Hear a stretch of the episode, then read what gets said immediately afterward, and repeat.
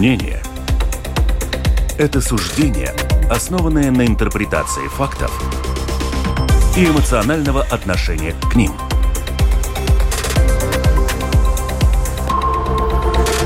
Открытый разговор на Латвийском радио 4.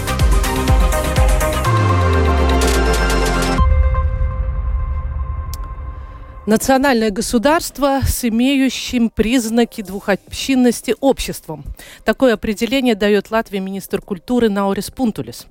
Политическая нация. Такой хочет видеть Латвию президент Эдгар Инкевич. Как пройти путь от первого ко второму – Какие признаки двухобщинности делают нашу страну уязвимой, а что является неотъемлемым правом людей и общин в демократическом обществе? И, наконец, должна ли власть взять на себя ответственность за развитие диалога с разными этническими общинами и в какой форме этот диалог может быть эффективным? Эти непростые вопросы мы обсуждаем сегодня с людьми, которые в свое время были членами консультативного совета по делам нацменьшинств по президенте Латвийской Республики. Еленой Матикубовой, председателем Латвийского общества русской культуры. Здравствуйте. Добрый день. И Игорем Губенко, доцентом и ведущим исследователем Латвийского университета, философом. Здравствуйте. Меня зовут Анна Строй, это программа «Открытый разговор». Присоединяйтесь к нам на волнах Латвийского радио 4, в Фейсбуке и на нашем канале в Ютьюбе. Видеозапись дискуссии также будет доступна через несколько часов. «Открытый разговор» можно найти на крупнейших подкаст-платформах и в бесплатном приложении «Латвия радио». Свои вопросы вы можете задавать с домашней страницы ЛРТ lr4.lv, используя кнопку «Написать в студию», или отсылая вопросы на WhatsApp номер 2804 04 24. 2804 04 24. Звонить не нужно, звонки в этой программе мы не принимаем. Продюсер программы Валентина Артеменко, оператор прямого эфира Том Шупейко, видеооператор Роман Жуков. Ну что ж, начнем. И начнем сразу с достаточно конкретной э, вещи. Вчера мы получили неофициальный ответ из канцелярии президента, что возможность возобновления работы консультативного совета по делам нацменьшинств рассматривается, но пока еще рано говорить о ее функции, составе, и поэтому официального сообщения пока не будет. Давайте с этого прямо и начнем. Вот совет как форма диалога, как вам кажется, он изжил себя? Елена. Ну вот очень интересно разные мнения, потому что Игорь меньше, а я достаточно так несколько подряд созывов была в этом составе. Я думаю, нет. Вот разговоры нужны всегда. Разговоры нужны в семье, когда начинаются какие-то трения и непонимания. Надо все проговаривать, надо все обсуждать. И мне кажется, это самый эффективный. На сегодня я не вижу другой формы, как можно понять, услышать, почувствовать боль, переживания кого-то другого. Любого другого, не обязательно по этническому принципу. И в этом плане консультативный совет по национальным меньшинствам, что, на мой взгляд, является неотъемлемой частью латвийского общества из, с момента начала этого государства, да, закон 1919 года о национальных. То есть это то, что дало возможность Латвии как государству устоять. Это моя позиция. Да. Поэтому есть... То есть за совет? И не просто за совет, а, на мой взгляд, это лучшая форма слышать друг друга. Угу. Игорь, вы тоже так оптимистично настроены? Я, безусловно, считаю, что вот эта консультационная функция, которую эксперты, участники совета, там были как эксперты, скажем, по вопросам нацменьшинств, так и представители, собственно, организаций, а, ну, так и, наверное, люди, которые а, объединяют в себе обе, да, эти стороны, как, возможно, Елена. Мне кажется, эта консультационная функция очень важна. Да, мы можем называть э, это диалогом, но нам стоит также понимать, что ну, некоторые консультации – по такому вопросу, который, безусловно, для Латвии очень важен и важен в проблематичном смысле. А, ну, так сказать, высшие лица государства, они все равно получают, правильно? Вопрос, каким образом, да? Угу. И мне кажется, что вот этот все-таки такая форма, скажем так, которая напоминает некий форум мнений, где отнюдь, по моему опыту, не всегда эти мнения звучат в унисон, что замечательно в демократическом контексте. Мне кажется, это очень хорошая форма для того, чтобы как эксперты, так собственные представители меньшинств э, действительно э, высказывали свои мнения, свои позиции напрямую. Можете ли вы привести какой-то пример, допустим, интересной дискуссии, вот, э, допустим, э, тех советов, в которых вы работали? Что осталось в памяти? Ну вот трудно очень сказать, но, может быть, два элемента. Я упоминала что-то. Я помню в бытность Затлерса, который очень серьезно и с момента начала выхода на вот такой президентский пост, то есть даже попытка только заявить себя, он очень серьезно занимался э, национальными вопросами, именно меньшинствами, потому что в его окружении были друзья. Он первый, кто предлагал привлечь к политической активности и представителей национальных меньшинств. И помню, как мы дискутировали с ним о разнице понятия латыш и латвиец насколько вот эта тонкость, да, и я высказала, и он очень внимательно слушал, и я увидела, наверное, через 2-3 заседания, что он в этой теме разобрался. Ему дали тоже экспертное э, заключение, я понимаю, филологи, представители э, латышской филологии. Он принял их точку зрения, что абсолютно нормально, естественно, вполне возможно. То есть он не употреблял латвиетис? А, нет, он, э, он в, э, в аудитории русской, он часто использует латвиец, да, но вот когда он говорит латвиш, а латвиетис нет. То есть его убедили, что это слово как бы искусственно созданное Райнисом, оно вот не актуально сегодня, да. То есть сегодня доминирует другая концепция. Это первый вопрос. И второй с Берзиншем мне очень понравилось вот очень тоже ценю этого экс-президента, бывшего президента, он очень спокойно слушал и в какой-то мере, простите меня, скажу вслух, в какой-то мере формально, потому что должно было это быть. Но вот мозговая работа, которая была у него, вот я видела во всем, начиная от того, что у людей пожилых, что молодежь надо воспитывать в другом. И именно в его бытность президента у нас было два или три мероприятия между молодежью разных школ. И он это делал осознанно. Он дал приказ, вот делаем раз-два, и тогда мы были в доме Черноголовых, находилась резиденция президента, и я увидела, что вот этот аналитический труд, что делать в нашей ситуации? Можно ли изменить что-то вот с теми ветеранами, которые противоборствуют? Можно ли изменить с обществом, которое сегодня... Вы имеете в виду знаменитую встречу вот э, э, ветеранов да, э, да. То есть кра- кра- Красной первый. армии да, и Да, да, он первый, и потом в него полетели камни со всех сторон. А вот он мне напоминает в хорошем плане вот этого кота Леопольда, который все время говорил, давайте жить дружно. Вот для меня эти примеры как, как динамика, как эмоционально окрашивающий момент наших поисков.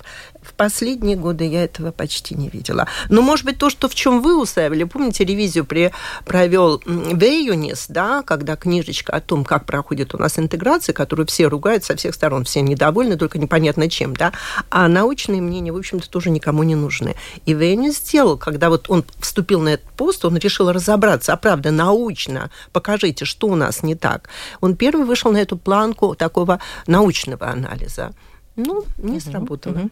Какой пример у вас остался в памяти? Игорь? Э, я соглашусь, что аудит, собственно, э, интеграции за прошедшие десятилетия с э, ну, начала 90-х, если я правильно помню, да, это исследование, оно было в то ли в 2015-2016 uh-huh. году. Uh-huh. Группа исследователей, часть которых была также членами совета, как э, Роман Алиев, собственно, да. председатель и Денис Ханов. Также там были э, Мартин Капранс, Ольга Проскурова и... Лесма Осе. Да, Угу. Мне кажется, очень ценное исследование, которое я тоже не перестаю, готовясь к различным дискуссиям, всегда открывать, перечитывать по конкретным пунктам, да, где, собственно, э, мы видим вот эти проблематические точки. Но опять же, сейчас у нас немножко другой контекст. Ну, совсем другой. Совсем другой. Драматически и другой. Драматически другой. И, соответственно, новая повестка. И, мне кажется, новые вызовы, да, как это, как это принято называть, э, в вопросах интеграции. И более того, э, я видел июньские, если не ошибаюсь, данные СКДС, опрос по как раз-таки в связи с войной. Да, мы понимаем, что новый контекст, в первую очередь, это война в Украине. И очень тревожными для меня стали цифры, э, которые, значит, в сегменте русскоговорящих людей, которые, у которых русский э, язык, который они используют в семье, да, э, на вопрос эм, о, скажем так, интерпретации вот этой войны, 38%, и это наибольшая группа из трех, а, ответила, что значит, Россия была вынуждена защищать свои интересы по отношению к НАТО и также интересы русскоговорящего населения в Украине. Да, 38% ответили так, 28% затруднились ответить, 34% русскоговорящих Латвии э, согласились, что Россия совершила акт агрессии и напала на независимую суверенную страну, чтобы э, удержать ее в своей сфере влияния. Это э, тема, которая проходит, наверное, красной э, линией, красной нитью, точнее, по всем нашим э, эфирам, где мы вообще говорим о э, с, э, Латвии в таком этническом или межэтническом э, э, разрезе. Но что здесь может сделать вот этот разговор? Вот хорошо, вас, вас часто, э, я знаю, вы в последнее время, особенно, по-моему, в мае, были на очень серьезных дискуссиях. Они доступны, кстати, в Ютьюбе. Можно посмотреть это и программы нашего коллеги, которая называлась «Бривибус Булварис». Очень интересный разговор на ЛР-1. Э, это была большая дискуссия в театре Чехова, которую вы скорее модерировали, но да. все равно в этой модерации вы давали свои какие-то оценки и свою, свою боль.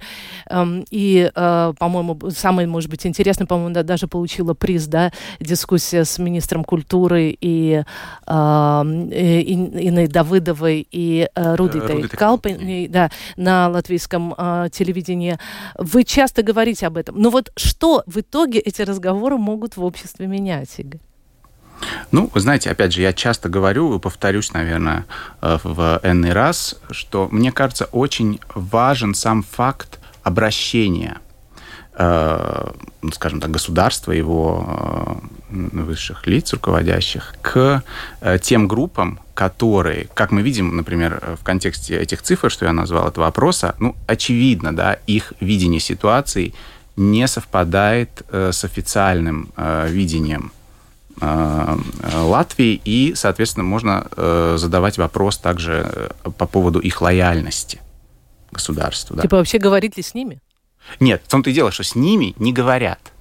Это совершенно понятно. Да? Если мы возьмем, опять же, уже очень э, в медийном пространстве интенсивно обсуждавшийся казус э, демонтажа памятника да, в Пардаугове, то мы увидим, что, по сути, из официальных лиц единственный, кто э, неким образом высказался, скажем так, в адрес Э, русскоязычного сообщества, для части которого этот памятник был очень значимым, это был, собственно, мэр Риги Стакис в э, известном интервью на телеканале «Дождь», да, которая тоже очень обсуждалась после этого.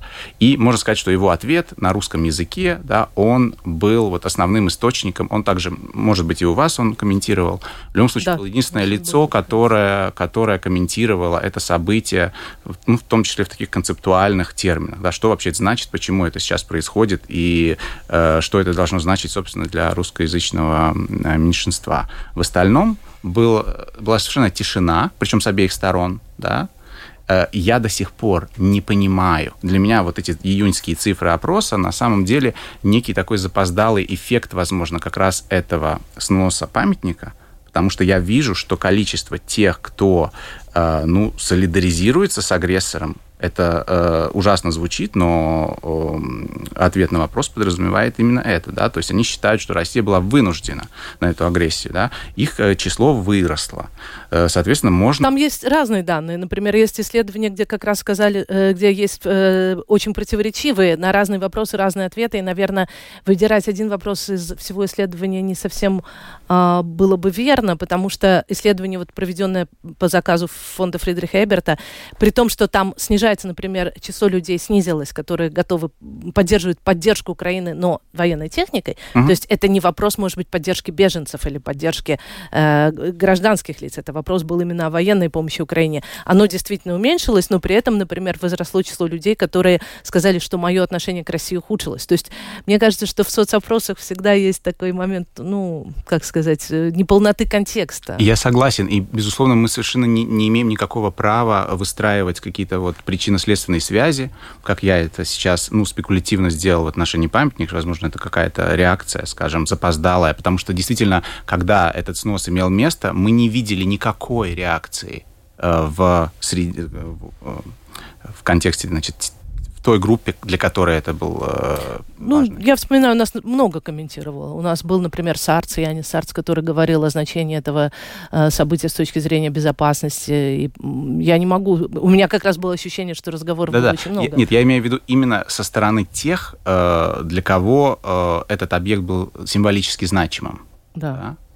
И, э, соответственно, э, мне, мне кажется, что э, вот именно эта символическая функция обращения, да, вот тот же диалог, который ведется и который, по крайней мере, даже если его содержание, скажем так, не совпадает на все сто с ожиданиями, чаяниями тех, к кому обращаются, все-таки сам факт диалога, что к тебе обращаются. Угу. Мне кажется, последние годы, и особенно с начала э, войны, э,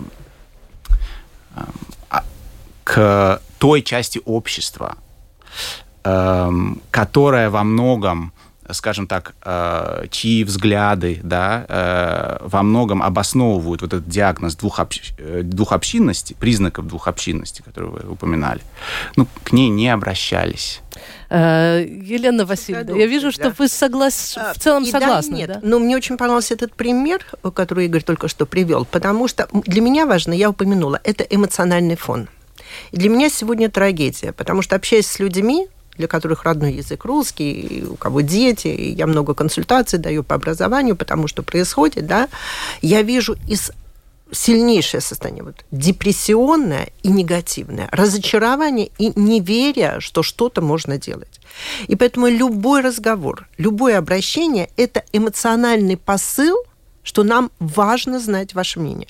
К сожалению, я должна сделать вывод, что очень редко, когда из этого мнения следуют какие-то конструктивные действия. Ну и потом, подождите, все-таки давайте тогда немножко тут зафиксируем ситуацию. Вот это глобальное изменение ситуации в связи с войной, оно все-таки поставило часть людей вне этого диалога. То есть невозможно все-таки, как и Игорь сказал, невозможно вести диалог. Не соглашусь. Нет? Нет. То есть, это если, например, человек говорит, вот, если человек говорит, что, э, допустим, 9 э, мая это по-прежнему праздник Победы, оставьте его в и покое. Сейчас... И мы говорим с такими людьми? А почему нет?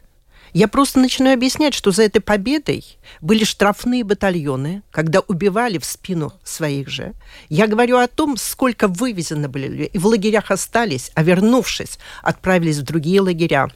Я даю информацию, я постоянно пытаюсь подвигать это мнение. Да, у него оно сформировалось. Да, для него это какие-то ценности. Может быть, еще из своей маленькой семьи, родной семьи, когда он был маленький. Но мы на то и представители, в общем-то, общества, мы подвигаем. Мы медленно эту машину или эту группу людей пытаемся дать им альтернативу. Хорошо. Я, я, мы вернемся обязательно к более э, конкретному вопросу о Совете, потому что мне очень интересно было ваше мнение. Я надеюсь, что э, если уж не сам Ренкевич, то его советники посмотрят наш эфир. Но, тем не менее, давайте здесь, это важный, это важный, э, важный момент, давайте его немножко как бы отрефлексируем. Смотрите, э, одним из самых ярких и очень актуальных, попавших во времени, даже удивительно, как попавших, был фильм э, Станислава Токалова. Он был, например, на одной из ваших дискуссий, он много говорил тоже об этом. То есть, мне кажется, что если уже появляются, ну, его, хоть фильм был документальный формально, но, в общем, это, можно сказать, художественное произведение, ну, в широком смысле, произведение произведения искусства, так скажем. Если уже э, появляются произведения искусства, э, показ, это показывает, что этот процесс идет давно, и у каждого человека было время определиться и по вопросу оккупации, и по вопросу 45 года, и по вопросу войны в Украине. Если группа людей или отдельные люди не делают это принципиально, все-таки как быть с этим диалогом? А вы думаете, я думаю, это протестная реакция. Протестная это значит, реакция. что в душе они стопроцентно вот эту формулировку используют.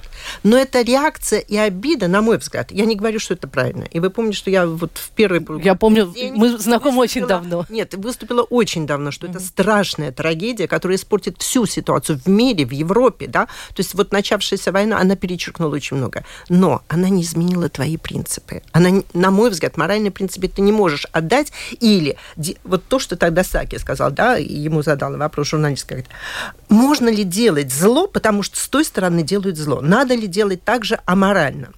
На мой взгляд, это не оправдывает. То есть нос памятника аморален? А, вы понимаете, что я же тоже в каком-то, как раз на латвийском телевидении сказала, что меня убило, что как только началась война, вместо помощи, вместо решения о военной помощи, о, о мигрантах, о том, что мы можем в этих условиях сделать, какие переговоры, что мы можем делать, вопрос стал, теперь сносить можно память. То есть я почувствовала, что это решение каких-то политических задач, а не задача помочь Украине. Подождите, но, но все-таки памятник снесли в августе.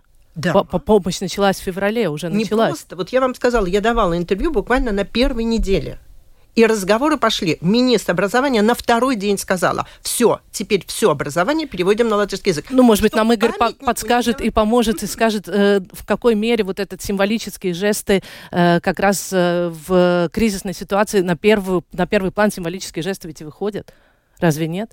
Разве если бы это был символ, допустим, там, я не знаю, как мы на второй день войны повесили украинский флаг, это был сума- э, символический жест, кто-то может сказать, да. или вот у нас да. стоит флаг в, до сих пор в студии, кто-то может сказать, зачем вам флаг в студии? Это по-прежнему символический жест. Кстати, Точно так же снос памятник был символический. Своих принципов. Точно так же снос памятника символический Но жест. У, у вас он стоит, у вас здесь, это ваша территория. Мы общество. И когда часть людей, о которых Игорь говорил, для которых это очень тонко и очень ранимо, и когда вот используя момент, это можно было снести в дискуссии большинства каким до этого, или, на мой взгляд, через год после этого снести, потому что это демонстративный факт не против, скажем, войны и не против России. Россия ну, это, ва- это ваше мнение. Да. Мне кажется, да. что было и совсем другое мнение, да. да, и у большой части общества. У очень большой части среди русского населения. Да. У большинства, надо сказать.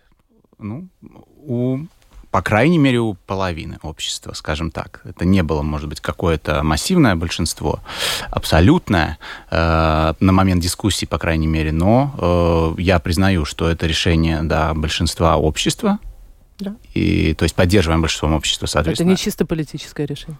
Э, ну, как сказать, чисто политическим, э, я думаю, оно не было никогда, потому что начнем с того, что э, ну, этот памятник не был первым, который снесли где-либо в Европе с момента начала войны. То есть это был большой тренд, собственно, в Украине и в других. А до этого, например, с началом обретения независимости был Ленинопад. Это тоже да. был. И, кстати, да. Москва тогда избавилась от Дзержинского, слава богу.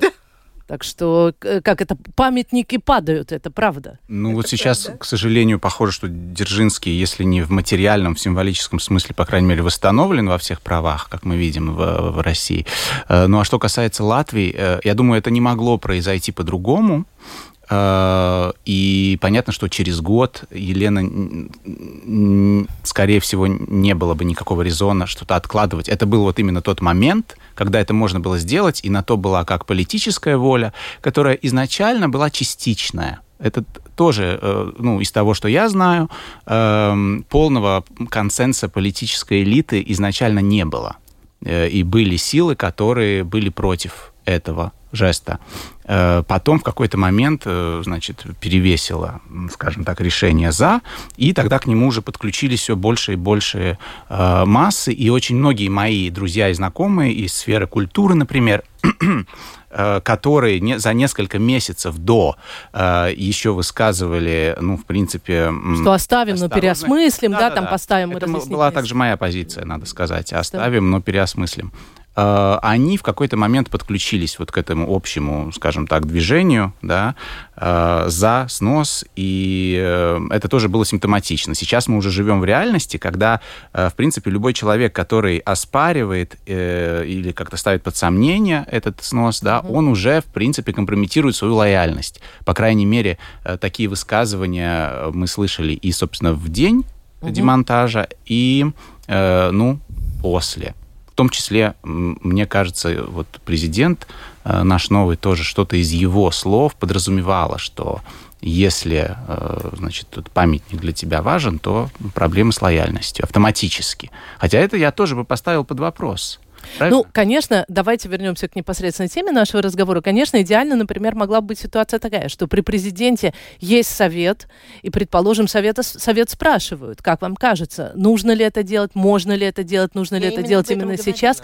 Но формально ведь, по-моему, совет еще или был уже распущен Нет. в 20 При Левице ведь он формально никогда не, не собирался, но и не, но и не распускался. Все члены президента были приглашены на инаугурацию. И mm-hmm. это дал какой-то такой символ, символ что будет все дальше продолжаться. Но после этого ни одной встречи совета не было. Угу. Это закрылось. И вот тут я говорила как раз не о том, что не надо сносить, а о том, как это было сделано. О том, что вот никакого разговора, и только вот этот момент дал последнюю точку, что все, теперь можно. То есть вот эта предыстория люди были в шоке от того, что вот даже, я думаю, что большинство бы в этих условиях, то, что сказал Игорь, уже были за то, чтобы сносить. Я предполагаю. Хотя, возможно, какая-то часть. И то же самое вы говорили о фильме Стакалова, да, а я бы сказала о том интервью, который давал наш вратарь. Да, там тоже вот какой шум был вызван тем, что родители так или иначе. То есть, на мой взгляд, у нас как, в обществе... Какое интервью? Это в какой момент вы имеете? Наш хок... э, хоккейный... Шилов? Да. В какой момент? После победы? Да, после победы, ага. когда он рассказал... После бронзы, я имею в виду. Да-да-да. Ну вот, о том, что он сказал, из какой семьи, что его родители там не говорят, и что... И там пошел поток тоже дискуссии о том, как такое может быть, и все остальное. Хорошо, то есть, конечно, наверное, если бы ситуация была стабильной, демократической, развитой, да, действительно было бы классно, что есть советы, например, такие вопросы, особенно, которые действительно символически очень чувствительны, выносятся, обсуждаются. Вы знаете, что передо мной? Передо мной несколько м, слайдов. Это презентация 2013 года. Вы еще, по-моему, не были даже членом, Нет. да? Э, значит, это было небольшое исследование, называлось оно «Консультативные советы по делам нацменьшинств в повышении уровня общественного участия в Латвии». Его проводил Латвийский центр по правам человека. И вот, например, часто они говорят так, э, из э, крити... ну, описывая недостатки э, этого, э, этой, этой формы, да, этой формы, что, например, э, большинство э, интервьюируемых, это были в том числе и члены советов, признавались, что почти все, значит, советы формальные, они только демонстрируют, значит, что диалог существует, но диалога нет. Очень часто советы, значит, созываются тогда, когда решения уже приняты, и роль совета отводится как бы донести уже принятое решение до своих, так сказать, членов своих организаций или своих общин. А, дальше, например, о чем говорили вы в начале, а, значит, в этой сфере а, по-прежнему существует принцип говорить со своими, игнорируя более радикальное или критическое мнение. И, значит, также вот считается, что у э, непонятной функции, хотя э, считается, что, например, совет мог бы сделать запрос. Вот у меня вопрос, я понимаю, что его очень легко задать, но а почему вы, как члены совета, например, не попытались каким-то образом э, те или иные вопросы с Левицем обсудить? Послать ему запрос, мы хотим встретиться, мы хотим поговорить, мы хотим донести мнение, а? Всегда можно винить власть, которая не спустила эту вопрос коммуникацию. Очень хороший. Я прошу ну, прощения, давай, но, да, но я имею хороший. на него как бы тоже. Я извините, говорю, вы смотрели, начинать или нет, но, возможно, перебила. Я продолжаю. Вы знаете, все-таки есть такая, такой политкорректность да, по тому, что высказывал громко на всех своих встречах, дискуссиях Левиц, было понятно, на мой взгляд, это моя позиция, и я в кругу своих людей, с представителей Совета, обсуждала, да, о том, что там вообще ничего повернуть невозможно. Я рада за первый ваш вопрос, были ли какие-то последствия. Я достаточно критически могу сказать о деятельности Совета, потому что, правда, заказ политический есть, то есть есть тенденция, есть парламент, но, да, когда ты говоришь, у тебя есть последняя возможность что-то изменить. И я скажу, что пока не работал совет по президенте, работал совет при Министерстве культуры. Только что у вас был Пунтулис, который mm-hmm. тоже, вы цитату его привели. И вот их обязанность сейчас, занимаясь интеграцией, спрашивать меня. Но, к сожалению, в этом совете в большей степени все сведено только к культурным мероприятиям. И один из запросов мы сделали, вот это ответ uh-huh, на ваш вопрос, uh-huh. был вопрос об образовании, о переходе по реформе. Какие исследования, как и что. Были вы приглашены на следующее заседание представители Министерства образования, они дали свою официальную, то, что мы слышим и читаем на сайте того же Министерства образования, и на каверзные вопросы, которые показывали уязвимые места этой реформы, дамы не смогли ответить. Они сказали, мы еще поищем, мы уточним и все остальное. То есть, по крайней мере, какая-то попытка что-то изменить, приостановить или высказать иное мнение была. Но, к сожалению, та махина, которая движется, ее остановить, на мой взгляд, очень сложно. А, Игорь, можно ли было бы попросить у Левица или у Стакиса, кстати, по-моему, и при, и при Рижском самоуправлении, э, по крайней мере, на 13-й год, там говорят, что был совет по, по делам нацменьшинств также, но, по-моему, не при Стакисе, может быть, при, при Ушакове.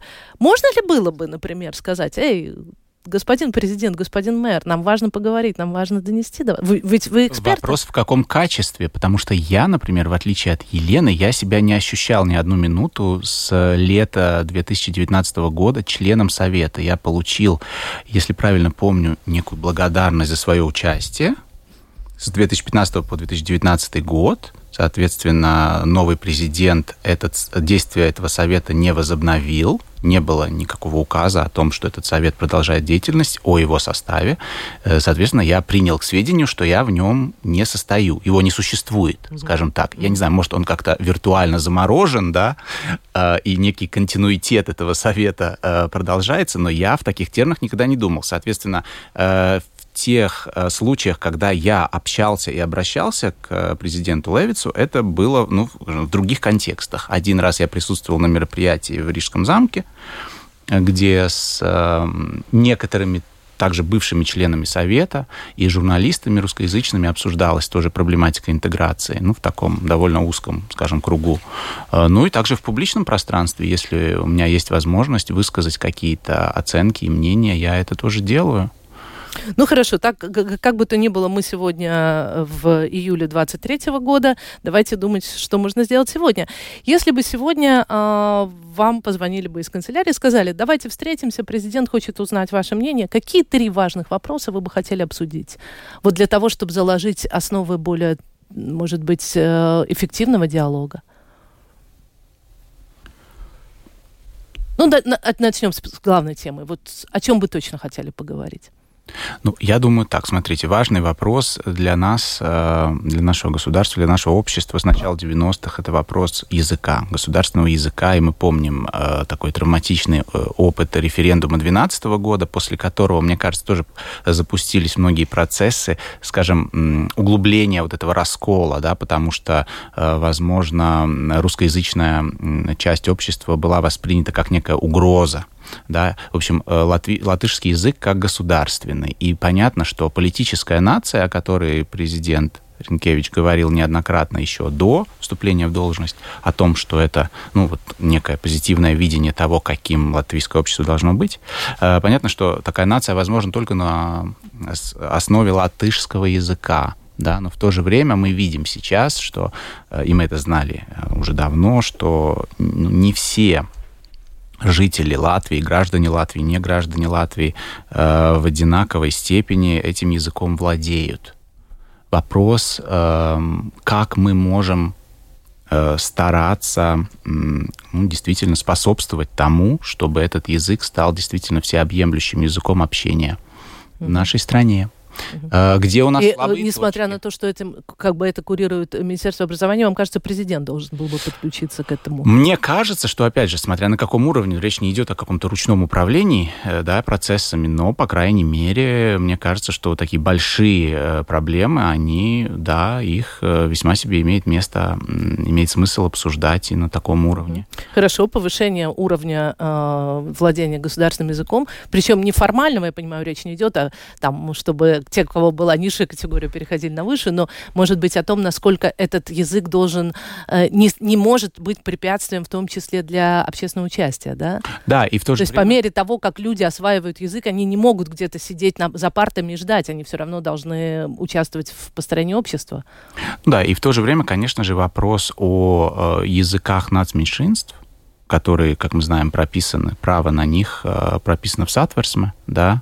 Права, по-моему, нет, но в Конвенции по делам нацменьшинств, конечно. Латвия ратифицировала Конвенцию по правам да, нацменьшинств. Да. Я думаю, что в Сатверсме нет этого пункта право на... Есть право на сохранение культуры, но, по-моему, нет права на разные да, вот языки. как раз сохранение культуры, оно неразрывно связано с угу. языком. Хорошо. А ваша тема, с которой, которой вы бы поговорили а, с Ринкевичем? Вот, и первое, о том, что мы с ним едины. И с момента моей активной общественной деятельности, это 90-е годы, я как раз сторонница создания политической нации, однозначно.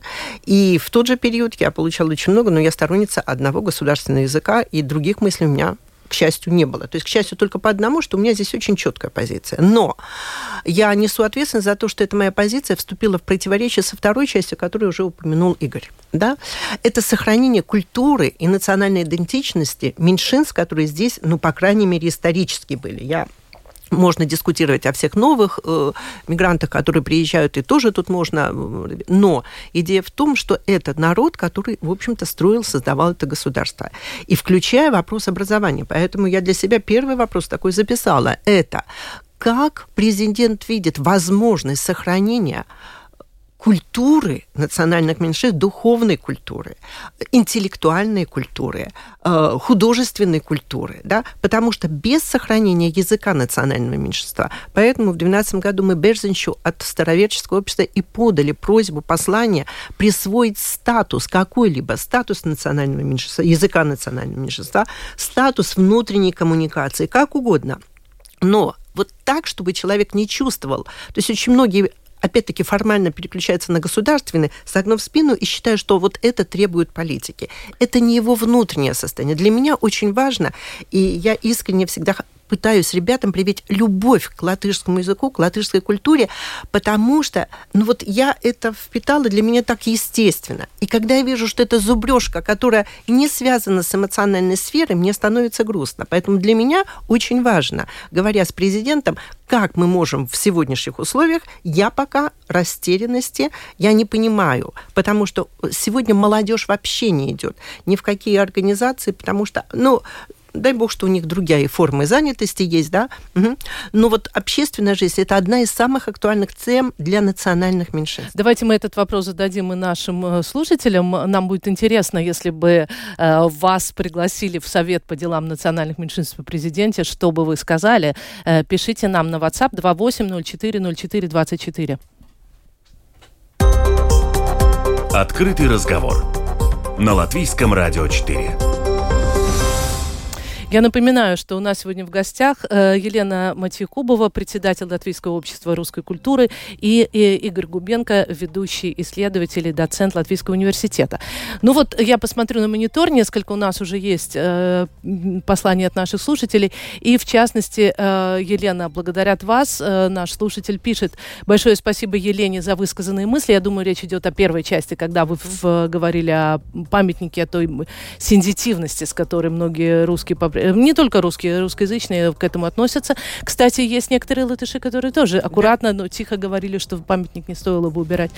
И э, я думаю, что многие согласятся с такими высказываниями. А еще я хочу напомнить такую истину, что тот, кто стреляет в прошлое из пистолета, получит выстрел из пушки в будущее. С прошлым надо быть очень осторожным. Но я надеюсь, это не угроза, и не дай бог мне никакой больше совет не, приш... не, не, не скажет, что я э, озвучиваю такие мысли. Я надеюсь, это действительно символические выстрелы, хотя видите, насколько военный э, дискурс э, и военный словарь у нас сейчас, так сказать... Актуален. Э, актуален, да, к сожалению.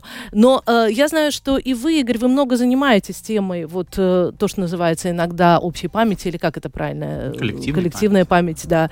Э, э, травмы такие памяти. Вот э, я слышала одну из дискуссий с вами, где вы говорили э, о том, что можно было бы позволить некое многоголосие в отношении памяти. Как раз говоря о войне, вы сказали так, что э, никоим образом не э, повторяя кремлевский дискурс, так сказать, о, э, о том, что победу в, в, в, во Второй мировой войне э, обеспечил исключительно Советский Союз, мы могли бы говорить о все-таки том, что победа над нацизмом открыла, собственно говоря, будущее для Европы. Без нее не было бы современной Европы. По-моему, так вы говорили, да? Э, возможно, я не помню, на как, какой именно момент, потому что э, дискурс победы над нацизмом, войны э, против нацизма, он сейчас тоже очень массивно инструментализирован, конечно же, Кремлем, да, что делает mm-hmm тоже осложняет возможность ссылаться на исторический нацизм, потому что нацистами кремлевская пропаганда обзывает очень последовательно украинскую Украина. сторону, да.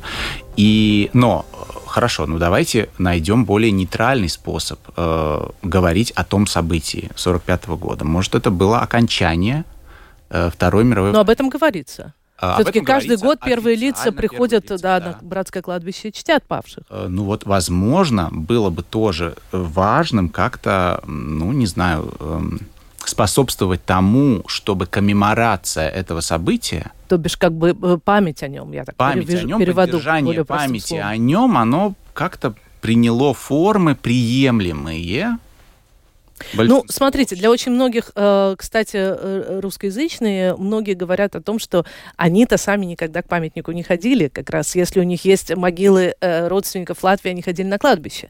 И это, кстати, то, о чем как раз официальные лица латвийского государства подчеркивали, что никто не отнимает у вас семейную память, да, но мы, мы против прославления именно э, как бы выделения роли э, советского государства, тем более учитывая те последствия. Но что я еще хочу а, обратить внимание вот на это высказывание по поводу, э, по поводу э, пушки, пистолета и всего такого.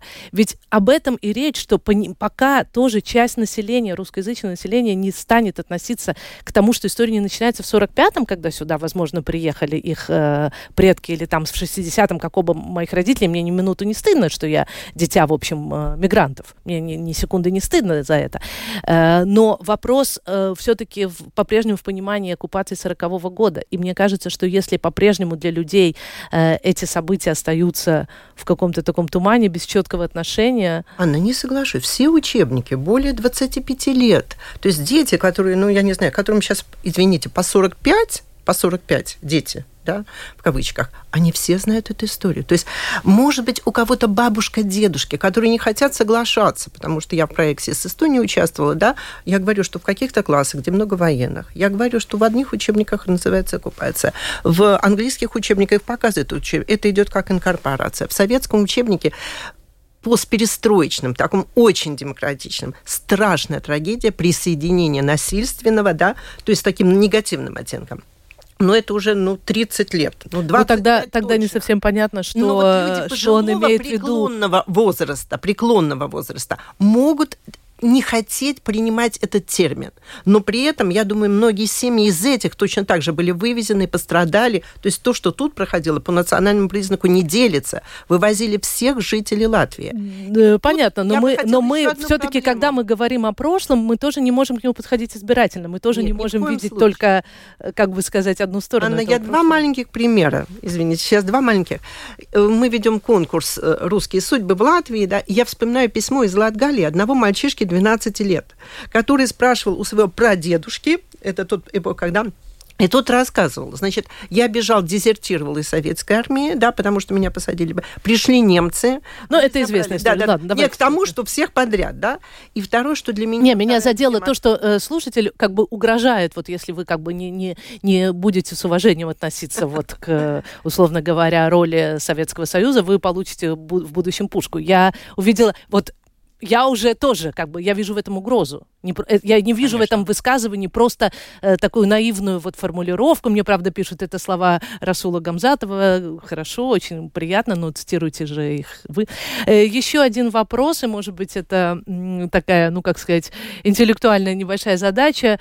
Э, дайте, пожалуйста, корректную формулировку «нация» и «национальная группа». И этот же человек пишет, нет понятия «латышская нация», есть латышская национальная группа, а нация латвийская. Ну, да, наверное, это вот о том и речь, о чем что мы говорим, политическая нация, она подразумевает в себя и в том числе многоэтничность. Да. Опять же, концепции нации, они э, очень разные, и да, политическая нация подразумевает то, что ее составляют люди с разного происхождения, да, с разной историей, с разным э, родным языком и так далее, она более инклюзивная.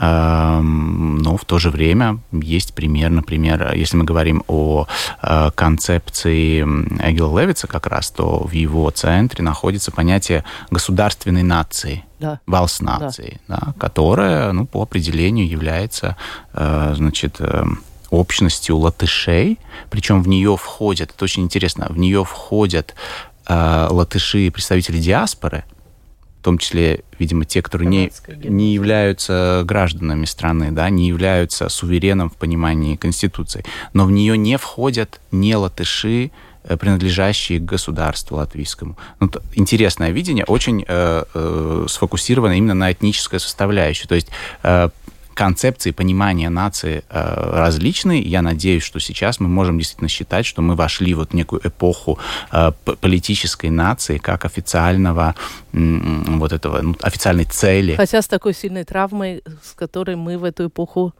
вошли.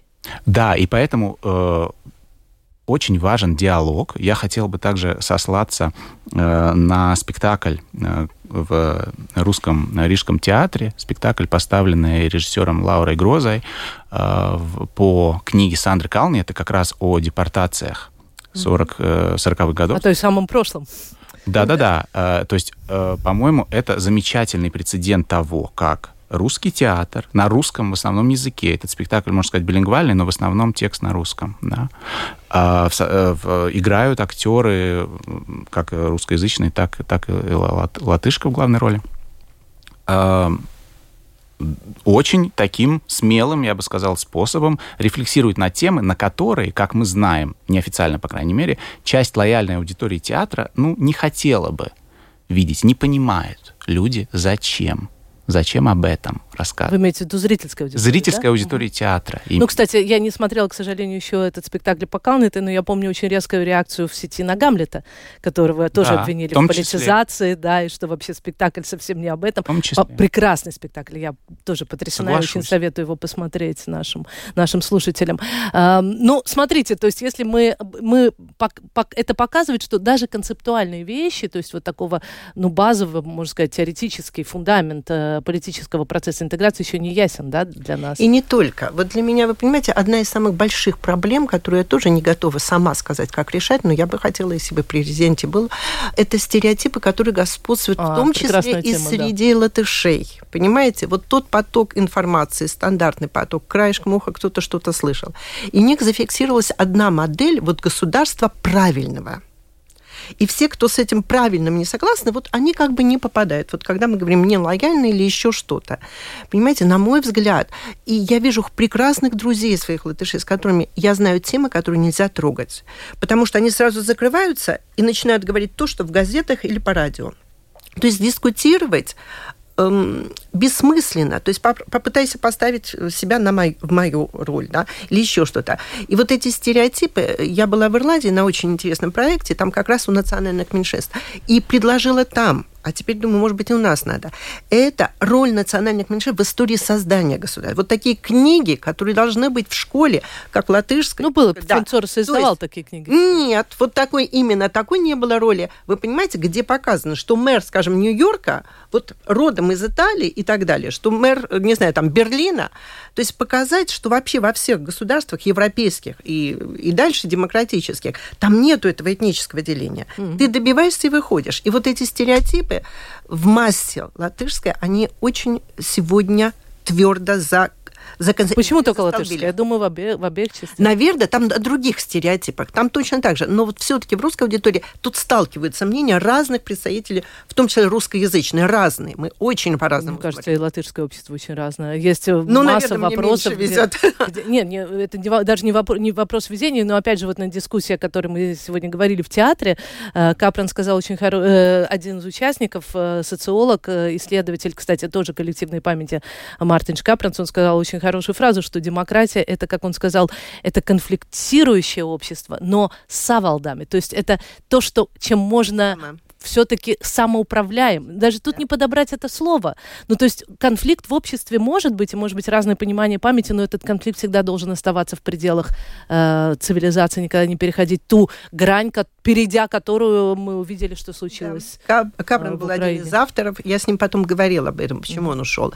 И он тоже критически высказался о сегодняшней ситуации. Мы с ним об этом говорили. Э, мой последний вопрос будет довольно провокационный, но э, вы бы согласились по-прежнему участвовать в этом совете? Работе. И, да, нет. И назовите мне одного человека, каждый из вас, кого бы вы хотели там видеть, если такой совет будет создан. Вы согласитесь?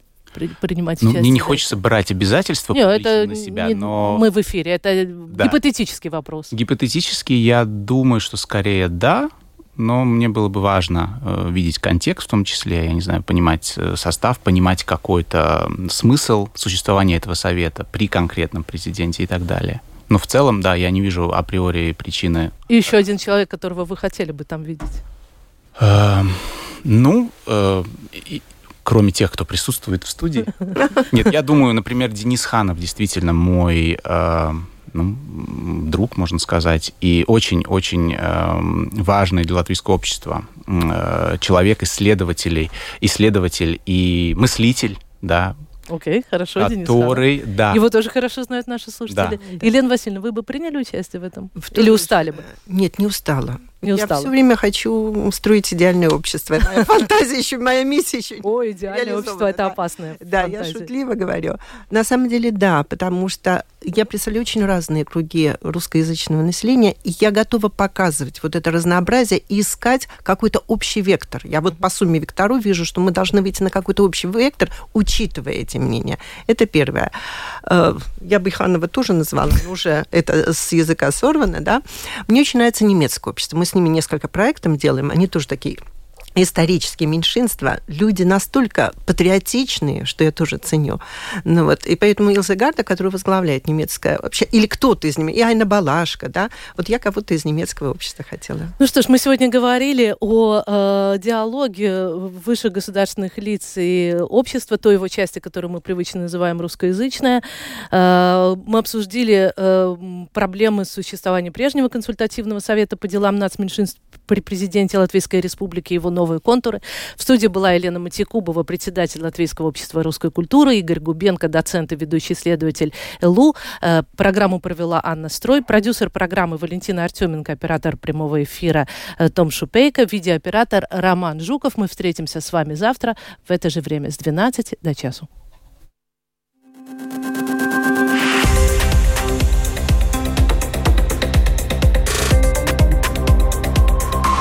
Открытый разговор. Площадка